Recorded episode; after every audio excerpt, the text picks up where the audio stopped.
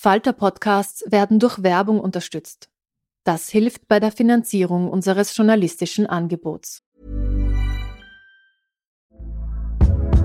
Hey there, it's Michelle Norris. I'm host of a podcast called Your Mama's Kitchen. When I travel, I'm usually looking for a way to find a taste of home when I'm not at home. And one of the things I love to do when I am at home is entertain. And Airbnb allows me to do that. When I was in California recently, I rented a house that had a great kitchen. And when we were sitting around the table, we're all thinking, we're in someone else's house. Someone could be in all of our homes as well. If you have a home, but you're not always at home, you have an Airbnb. Your home might be worth more than you think. Find out how much at airbnb.com/slash host. Millions of people have lost weight with personalized plans from Noom, like Evan, who can't stand salads and still lost 50 pounds. Salads, generally, for most people, are the easy button, right? For me, that wasn't an option. I never really was a salad guy. That's just not who I am. But Noom worked for me. Get your personalized plan today at Noom.com. Real Noom user compensated to provide their story. In four weeks, the typical Noom user can expect to lose one to two pounds per week. Individual results may vary.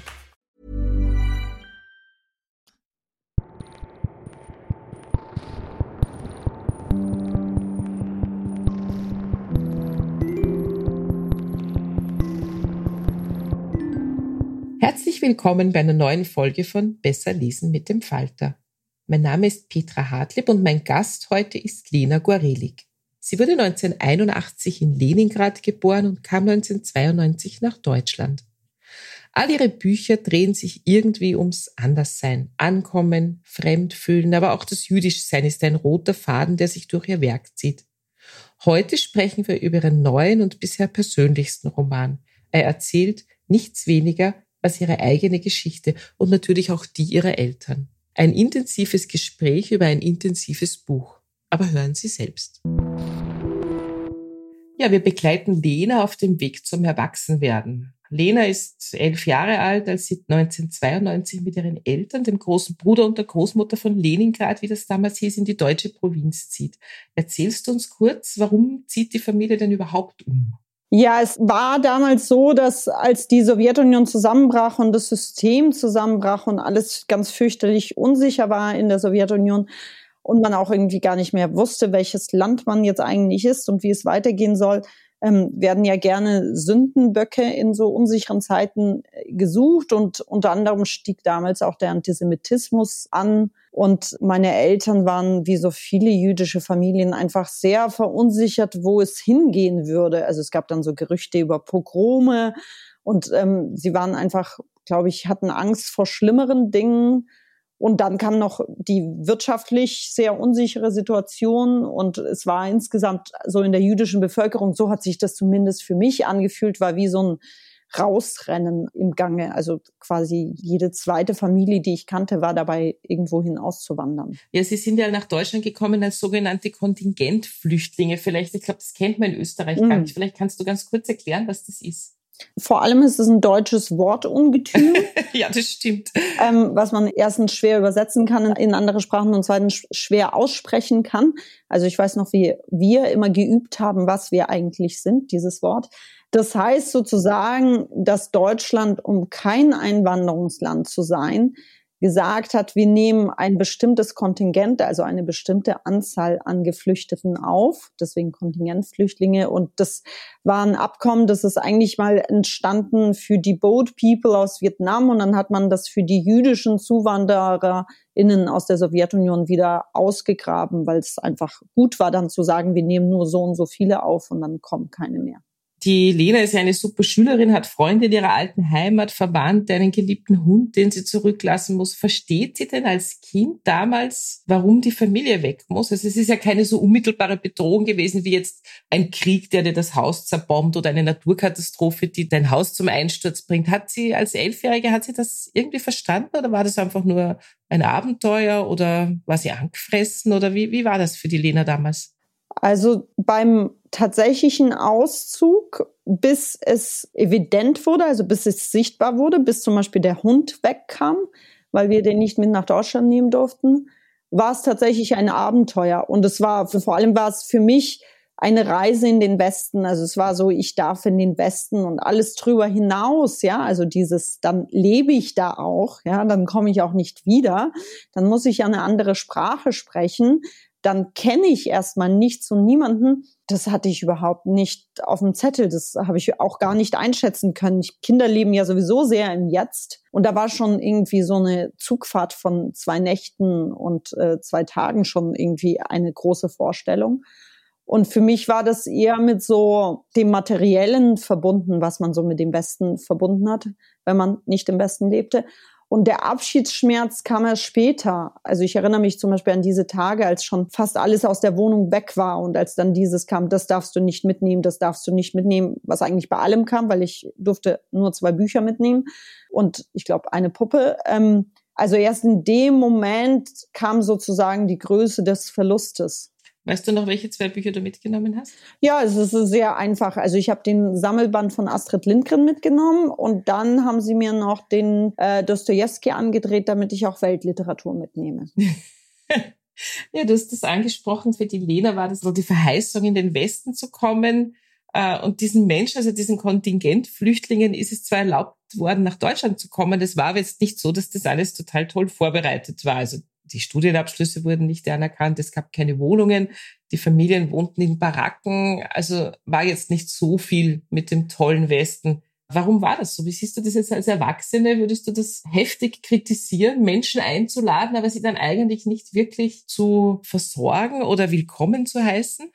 Ja, ich würde sagen, also, dass das einfach tatsächlich so ein bisschen so eine Hauruck-Aktion war. Es fing damit an, dass ähm, ein paar jüdische Menschen damals noch sogar in die DDR flohen, also ohne, ohne Einreiseerlaubnis. Und dann gab es die Wiedervereinigung und dann stand man so ein bisschen vor der Frage, ja, da kommen jetzt Juden, die kann man ja jetzt mit der deutschen Vorgeschichte nicht richtig wegschicken, macht sich nicht gut in den Medien.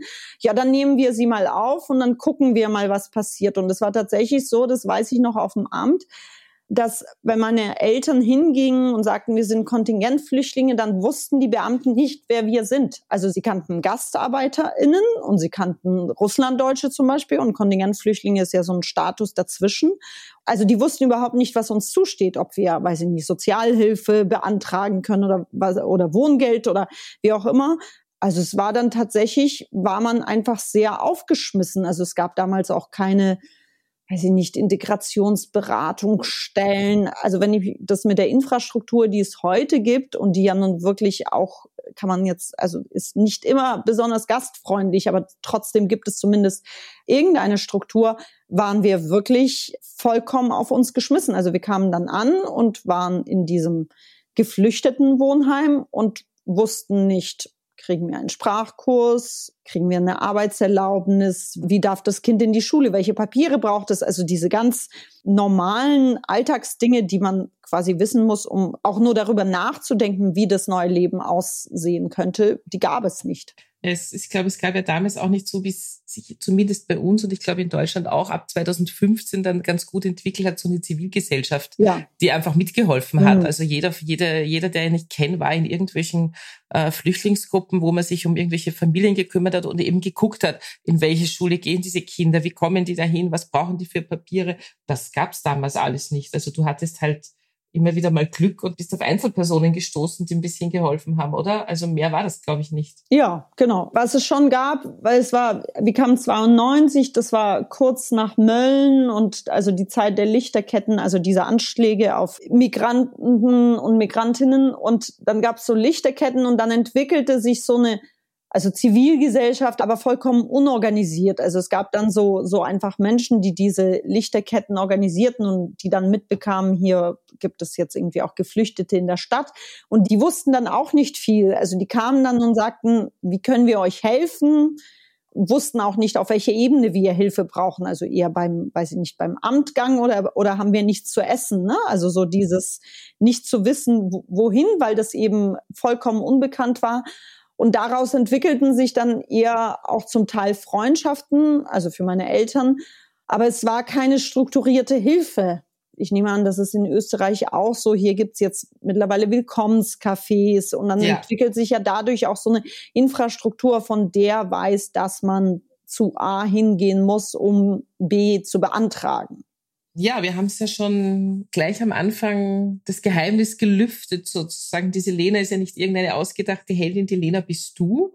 Die Lena geistert schon sehr lange durch dein literarisches Schaffen eigentlich. Also immer schon geht's in deinen Büchern, in deinen ganzen Texten, die du schreibst, ums Anderssein, sich anders fühlen, entwurzelt sein. Aber bisher waren diese Figuren immer doch auch irgendwie Fantasiegestalten, die halt mit deinen Erfahrungen ausgestattet wurden. Nun hast du dich dazu entschlossen, wirklich und wahrhaftig, also ganz unverhüllt über dich zu schreiben. Warum und warum jetzt?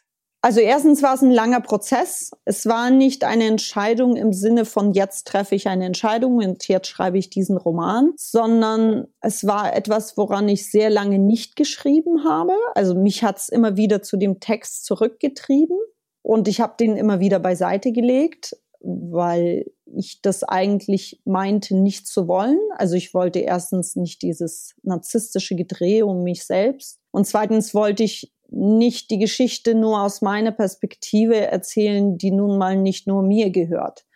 Und deswegen habe ich den Text immer wieder liegen lassen und zwar auch über längere Zeiträume und, und der Text kam immer wieder. Also es war dann, ich war nicht in der Lage, an etwas anderem Längeren zu arbeiten. Es fühlte sich fast wie Verrat an. Ich kam mir selbst nicht hinterher. Ich glaube, innerlich wusste ich, ich muss das jetzt schreiben. Und ich habe mich das aber nicht getraut. Und ähm, ich glaube, dass ich das musste, weil ich so lange mich, wie du zu Recht sagst, ja auch versteckt habe hinter Figuren. Also die Themen haben mich ja immer umgetrieben. Die Themen waren ja immer da und die Fragen waren immer da und der Kontext war immer da. Und dann habe ich so ein bisschen herumlaviert, das nicht zu schreiben, was ich jetzt aufgeschrieben habe. Und gleichzeitig habe ich aber sehr viele Fragen zu diesem Thema immer beantwortet bei Lesungen, in Interviews. Und ich habe aber immer die Fragen beantwortet, weil jemand anders sie mir stellte, an passender und unpassender Stelle. Also ich war nicht die Aktive, ich war quasi die, die auf Nachfrage sich selbst erklärt. Und das war dann wie so ein Freiheitsgefühl von jetzt erzähle ich einfach, weil ich es heute will. Und ich erzähle auf meine Weise und ich erzähle in meinem Tempo. Ja, und vielleicht ist den Leserinnen so ein bisschen zu erklären, wie die Struktur des Romanes ist. Es ist ja nicht so, dass Lena Gorelik jetzt stringent erzählt, so von wegen, ich war elf, ich musste meinen Hund in Leningrad zurücklassen, dann sind wir zwei Tage Zug gefahren und dann bin ich im Flüchtlingsheim angekommen und irgendwann bin ich da, wo ich jetzt bin, sondern es ist eher so ein bisschen nach einer freien Assoziation. Also du springst quasi von der Gegenwart in die Vergangenheit und lässt dich dann wieder treiben von äh, verschiedenen Dingen, die dir einfallen ich würde aber trotzdem interessieren, wie bist du denn da vorgegangen, um dich auch zu erinnern? Hattest du ein Tagebuch geführt oder hast du das einfach alles aus deiner Erinnerung, die ja auch manchmal trügerisch ist, ist ja dann auch egal, es ist ja ein Roman, ja? Hast du es einfach alles zusammengeschmissen oder wie, wie bist du vorgegangen? Es ist tatsächlich ganz erstaunlich, weil in dem Moment, in dem ich mich, glaube ich, innerlich entschlossen habe, ich schreibe, hat das Schreiben keine Mühe mehr gemacht. Also ich kenne das sonst nicht. Ich hatte das tatsächlich auch noch nie. Also ich kenne das sehr normalerweise, dass ich sehr lange nach dem richtigen Sound für einen Roman suche. Und dann sind die Geschichten ja tatsächlich meist plotgetrieben. Wenn ich den Sound habe, weiß ich, jetzt muss A mal B kennenlernen und so weiter. Und hier war es einfach, als wäre alles schon da. Also als müsste ich, als wäre ich nur ein Roboter, der das niederschreibt. Und ich hatte überhaupt keine Struktur und der Roman, der ist eben nicht geradlinig, sondern es geht ja auch um eine Verwobenheit. Also es geht darum, wie das heute mit der Vergangenheit zusammenspielt und wie ich oder wir alle geprägt werden von dem, was passiert ist und auch ganz viel von den Leerstellen, von den unausgesprochenen Dingen, vom Schweigen in den Familien, von dem, was irgendwie abgewunken wird. Und ähm, also diese Verwobenheit, die war schon in meinem Kopf da. Man merkt es beim Lesen ganz stark, finde ich. Also, dass man sozusagen am Schluss gar nicht jetzt, ähm, man kann das jetzt nicht in Kapitel festmachen oder so. Ich wüsste jetzt gar, ich bin eigentlich ganz gut und merke mir mal, wo, in welcher Stelle, bei welchem Buch war das. Das ist bei deinem überhaupt nicht so, aber es ist auch komplett egal, weil es ist, hat einfach so einen ganz runden Bogen, äh, wo man das Gefühl hat, du hast es fast in einem Stück runtergeschrieben. Also ich weiß, dass das nicht geht, das sind viel zu viele Seiten, aber in meinem Kopf sitzt du einfach eine Woche und schreibst das runter. So. Ja, so, so ist auch das Gefühl. Es hat nicht eine cool. Woche gedauert.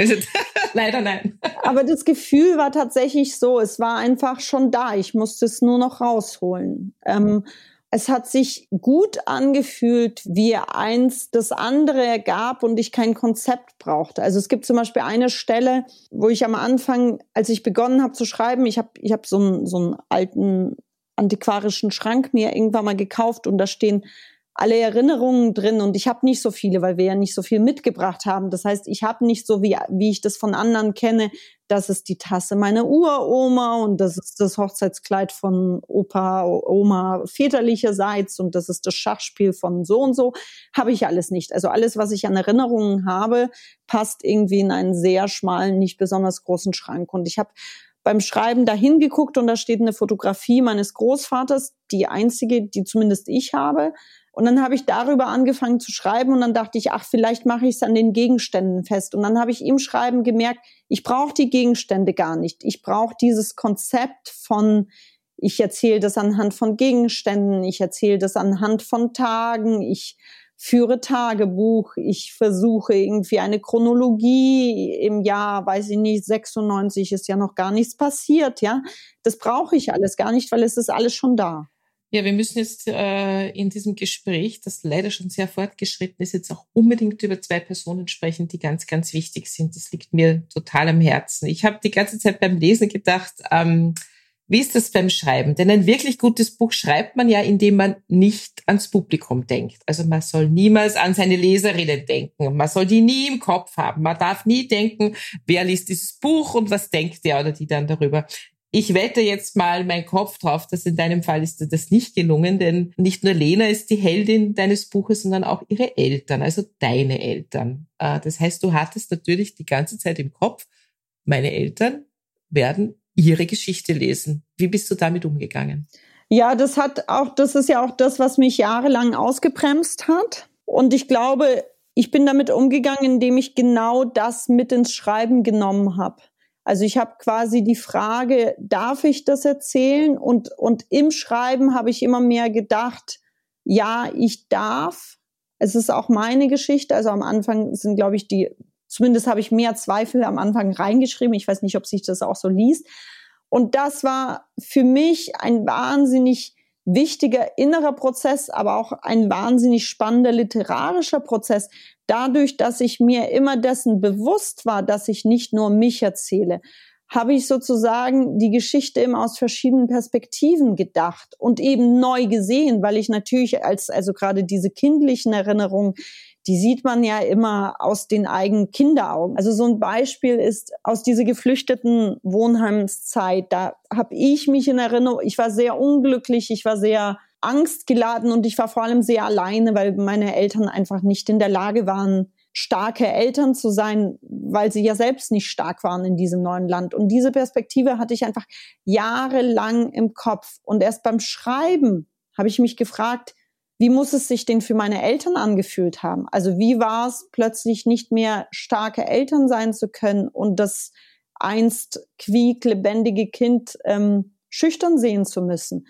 Und das sozusagen, das habe ich mit ins Schreiben reingenommen. Die Möglichkeit, dass sich diese Geschichte auch anders erzählen ließe.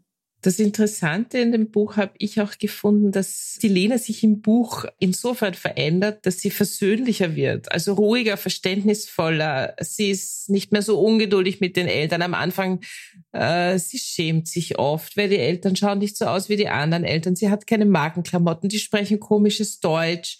Im Zuge des Schreibens merkt unsere Lena, also du, dann auch, wie stark diese Eltern waren und was die ihr gegeben haben. War für dich dieses Schreiben auch wirklich wie so ein, ja, wie so ein therapeutischer Prozess eigentlich? So habe ich es ein bisschen empfunden zumindest. Sehr versöhnlicher, dankbarer. Ähm ja, versöhnlich, multiperspektivisch. Ich weiß nicht, ob therapeutisch, wahrscheinlich schon und ich gebe es gerade einfach nur ungern zu. ähm, es war, als würde ich friedlicher werden. Also man sagt ja manchmal, man schreibt sich etwas von der Seele und ich habe genau das gegenteilige Gefühl. Ich habe das Gefühl, ich habe die Dinge fester hineingeschrieben in mich, aber meinen Frieden damit gemacht, dass ich diese Dinge bin, dass ich diese Erlebnisse bin, dass ich, dass das ein Teil von mir ist. Ich habe hier mal ein Gespräch geführt mit einer, fällt mir jetzt gerade ein, mit einer österreichischen Autorin, die über ihr sehr schwieriges Elternhaus auf dem Land auch einen Roman geschrieben hat. Und sie konnte es nur, weil sie wusste, ihre Eltern würden das Buch niemals lesen. Mhm. Die waren so weit weg ja. von allem, was gedrucktes Wort ist, dass sie einfach wusste, sie werden das nicht lesen. Bei dir war das anders. Du wusstest eigentlich immer, dass deine Eltern es lesen werden. Wie hast du das gemacht? Hast du ihnen kleine Portionen geschickt? Hast du sie immer wieder eingebunden und gefragt? Oder hast du ihnen irgendwann einfach das ganze Ding geschickt und gesagt, so, jetzt na, das ist total interessant, weil ich tatsächlich, ich habe vor vielen Jahren noch, als das nur so ein vage Gedanke war, habe ich ähm, von Gary Steingart, der hat so ein, ein amerikanischer Autor, der eine ähnliche G Geschichte hat wie ich, der hat ein Buch geschrieben über seine Kindheit auch. Und ich habe ihn gefragt, wie er es gemacht hat. Und er hat gesagt, seine Eltern könnten nicht genug Englisch, um das Buch zu lesen. Und er hatte in den Vertrag, in den Verlagsvertrag reingeschrieben, dass es niemals ins Russische übersetzt werden darf. Ich habe dann die deutsche Übersetzung gekauft und meiner Mutter geschickt. Einfach nur so mit, ich habe das Buch gelesen, ich fand's gut, magst du es auch lesen? Und nach 50 Seiten rief sie mich an und sagte, wie kann er das seiner Mutter antun? Wie kann er das nur? Und dann dachte ich, okay, das war's, es wird niemals passieren. Und dann passiert es ja doch, wie ich schon erzählt habe. Und ich habe lange gezögert. Ich wusste, ich wusste, ich muss es ihnen geben, bevor es erscheint. Mir hat auch eine Autorin geraten, schreibt doch, wenn sie verstorben sind. Und das fand ich falsch und verlogen. Ich wusste, ich muss mich damit auseinandersetzen und ich habe ich hab das wirklich ewig hinausgeschoben. Also bis hin zu, dass es schon ausgedruckt hier lag im Briefumschlag und ich noch zwei Wochen gebraucht habe, um den Briefumschlag zur Post zu tragen. Ich verstehe das gut, ja. Und ich habe lange überlegt, und es war so um die Weihnachtszeit herum. Meine Eltern feiern kein Weihnachten, aber sie feiern russisches Silvester, da gibt's auch Geschenke.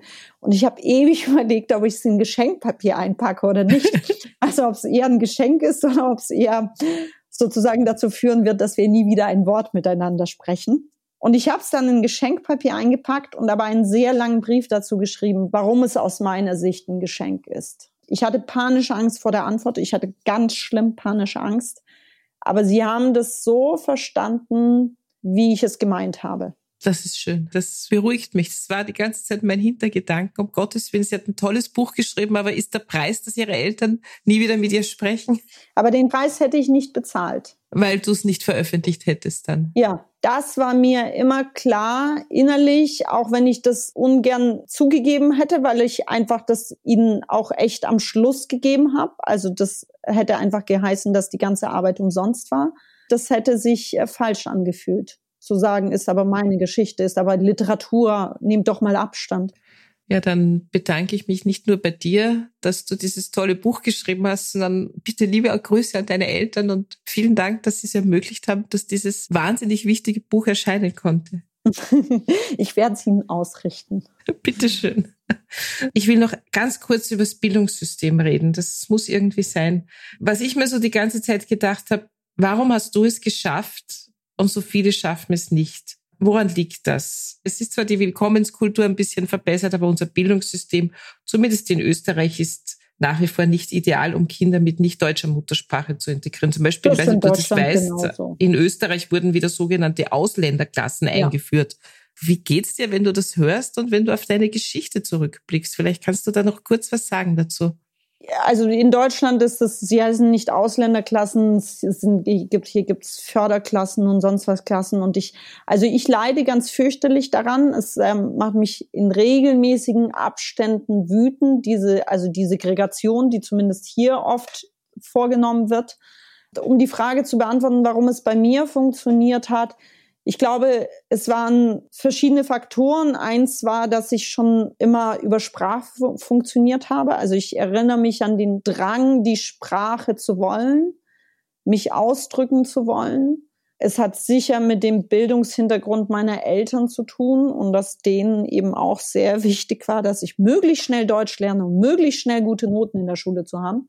Es hat aber damit zu tun, dass meine Mutter, und dafür, also dafür bin ich ihr ewig dankbar, sie hätte das überhaupt nicht als Bildungssystem Kritik in Worte fassen können, aber sie hat intuitiv das System umgangen. Also weil ich nämlich in so einer Ausländerklasse, und ich glaube, damals hießen die auch in Deutschland noch so, gesteckt werden sollte.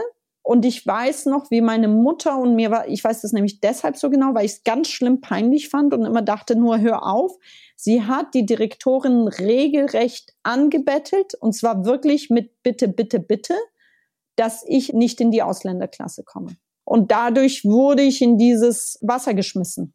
Ich habe kein Wort verstanden, es war ganz schrecklich, ich wusste nicht, welches Fach wir hatten. Also ich kann ganz viele traurige Geschichten über diese erste Zeit erzählen und trotzdem führte es einfach dazu, dass mir nichts anderes übrig blieb, als möglichst schnell die Sprache zu erlernen. Okay, also nochmal Danke an deine Mutter. genau, immer wieder.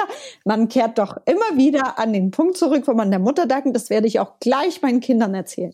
Ja, bitte. genau. Bevor Lena Gorelik uns eine kurze Stelle aus ihrem Buch Was wir sind vorliest, hören wir noch ein paar aktuelle Buchbesprechungen aus der Falter-Redaktion. Hallo, mein Name ist Kirstin Breitenfellner. Ich bin im Falter für das Sachbuch und Kinderbuch zuständig und habe heute zwei Sachkinderbücher mitgebracht. Beide handeln von Schweinen, aber nicht nur. Das erste ist von Daisy Bird und Camilla Pintonato. Zweitere ist die Illustratorin. Das Buch heißt Schwein gehabt. Wissenswertes über unser liebstes Borstenvieh und ist erschienen im Verlag Kleine Gestalten empfohlen ab sieben Jahren circa. Ja, also diesen Buch Kleine Gestalten, das muss ich gleich vorwegschicken, ist einer meiner Lieblingsverlage.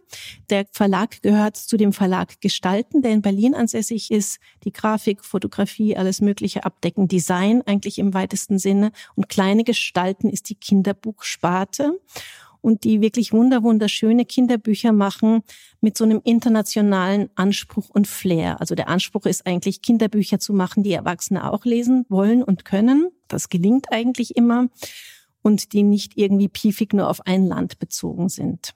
Ja, jetzt geht's eben um Schweine und die gibt's ja auch auf der ganzen Welt. Eine Milliarde Schweine gibt's. Ja, Schweine stehen für Fruchtbarkeit, für Wohlstand und gelten als Glücksbringer, aber auch in manchen Kulturen als unrein, weil sie Allesfresser sind, so wie der Mensch ja auch. Das Schweinefleisch wird abgehandelt. Das ist ja das beliebteste der Welt. Das hat mich ein bisschen überrascht. Also alle zusammengezählt wird am meisten Schweinefleisch gegessen. Es ist vermutlich eines der ersten Tiere, die domestiziert wurden.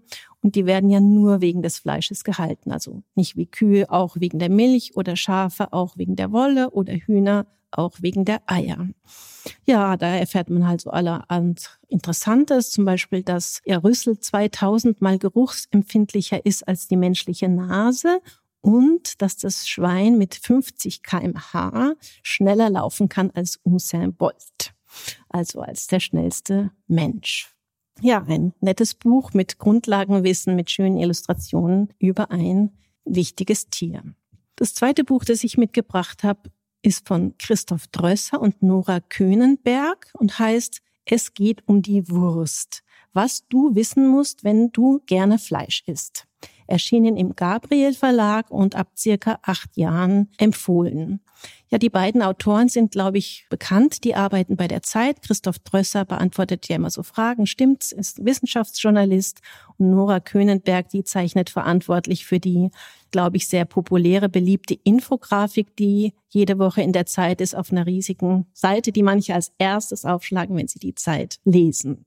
Die beiden haben sich zusammengetan und eben tragen alles mögliche Wissen über Fleischkonsum zusammen, eben aufgemacht mit schönen, gut verständlichen Illustrationen von Nora Könenberg. Ja, und eben geht's um eine der umstrittenen Fragen der Jetztzeit, Fleisch essen oder nicht. Ja, da geht's um alle möglichen Themen eben, die damit zusammenhängen, um Ernährungsgewohnheiten, natürlich um die Massentierhaltung, um die Tierfutterherstellung, um Tierschutzgesetze, um Schlachtung, um Tiertransporte, die Frage, ob Fleisch gesund ist und die Frage, ob Fleisch zu essen ethisch ist. Das ist natürlich die kniffligere Frage. Ich finde, die Autoren geben eine für Kinder verständliche, ausgewogene Antwort darauf und sie versuchen jetzt nicht schwierige Themen von Kindern abzuhalten, sondern arbeiten dieses Thema kindgerecht also volksschulgerecht auf. Und zum Schluss gibt's noch ein paar Antworten und Tipps. Natürlich nicht sehr überraschend, Fleisch in Maßen ohne Tierquälerei und am besten Bio, wenn überhaupt. Ja, danke für die Tipps und jetzt wird uns Lena Gorelik noch eine kurze Stelle aus ihrem Buch Wer wir sind, erschienen im Robolt Berlin Verlag, vorlesen. Ja. Ja heißt ich. Ausgesprochen ja. Ich heißt auf Russisch ja, ein Buchstabe nur. Der letzte im Alphabet. So wurden wir auch groß und erzogen. Ja, последняя буква в алфавите. Ich ist der letzte Buchstabe im Alphabet. Das hat dann jedes Ich will, ich mag, ich muss, ich, ich, ich mit einer Faust erschlagen. Die Ordnung der Buchstaben, die uns Kindern den Egoismus austrieb, in aller Seelenruhe. Ich erinnere mich, meistens leise. Ich will aber, ich ist der letzte Buchstabe im Alphabet. Ich will aber diese Geschichte erzählen. Ich wünsche, dass diese Geschichte mir gehört. Heute bin ich für diesen Satz dankbar, natürlich. Dankbar, aber danke sage ich nicht. Hoffe wahrscheinlich, dass meine Eltern einfach wissen, oder aber ich denke zu wenig an sie. Jetzt versuche ich, es den Kindern weiterzugeben. Nur diesen Satz, ja, paslednia bukwa den lasse ich weg. Wir sprechen meist eine andere Sprache. Wir haben keine gemeinsame Muttersprache, meine Kinder und ich. Wenn sie weinen oder wenn sie schlafen, flüstere ich ihnen auf Russisch zu, streichelnde Worte. Es gibt mehr Platz für Zärtlichkeit in der russischen Sprache. Auf Deutsch bringe ich ihnen bei, die Stimme auch für sich selbst zu erheben. Ja heißt ich. Wie die Erinnerung manchmal das Jetzt übertönt. Wie sie sich über alles legt, wie ein Dickicht aus Verletzungen, Mustern und Fragen. Wie ich nicht mehr weiß, wer ich wurde und wann. Und ich dennoch beginne zu erzählen. Und mich erinnere an diesen Satz. Ja ist der letzte Buchstabe im Alphabet. Wie ich mich erinnere, leise an alles. Das war's schon wieder mit Besser lesen mit dem Falter für heute. Unser Gast war Lena Gorelik mit ihrem Buch Wer wir sind, erschienen bei Robolt Berlin. Wir hoffen, es hat Ihnen gefallen. Abonnieren und bewerten Sie uns bei Apple Podcasts, bei Spotify oder in der Podcast-App Ihrer Wahl. Alle Informationen zu den einzelnen Büchern bekommen Sie auch auf falter.at slash Buchpodcast oder in den Shownotes zu jeder Episode. Alle zwei Wochen gibt es eine neue Folge. Bis zum nächsten Mal.